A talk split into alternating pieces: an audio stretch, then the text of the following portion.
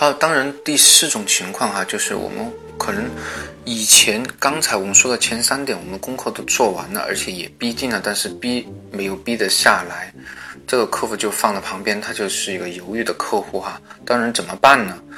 呃，其实这种客户，我觉得还是有，我觉得一些技巧去做的哈。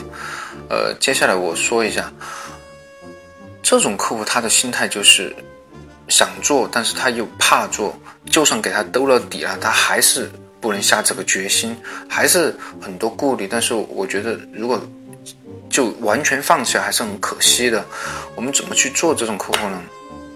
我觉得不妨从他身边人去入手，而倒不是说你要去找他身边的人。其实我觉得是这样说哈，就是你身边可能会有相对来说比较闲。也有需要在找项目的伙伴，你不妨介绍给我呀。我也知道你挺忙的哈，你把你这些伙伴和资源介绍给我，当然我也会给你相应的一些好处啦。呃，这样的方式去给他去交流，然后再说一下我最近做的怎么样啊，这样去交流，但是不要太过急功近利。如果一旦让他感觉到你又在推销你的东西了，呃，这或者直接给他推销了，他的这种戒备心理一下子。就上来，而且很很容易就拒绝你。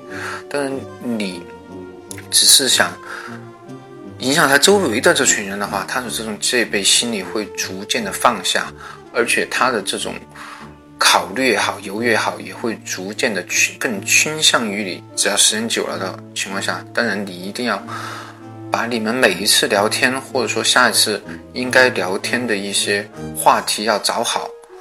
啊，他这样会更接受你，对不对？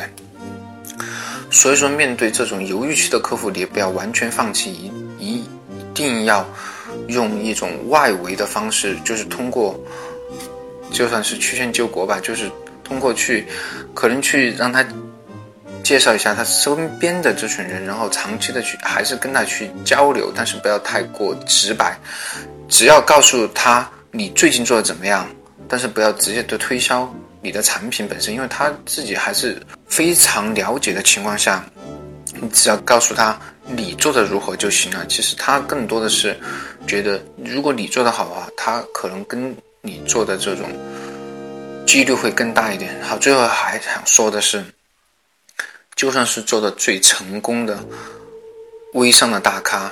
在谈客户也好，谈代理也好，也有很多不成功的例子，所以说千万不要气馁，永远你要把你的关注点放到下一个，知道吗？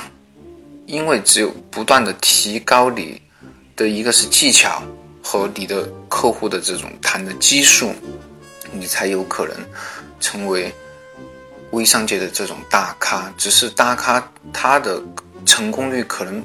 会比我们更高一点，因为他的成绩也好，他的谈资也好，他的视野也好，会比一般人更有吸引力一点哦。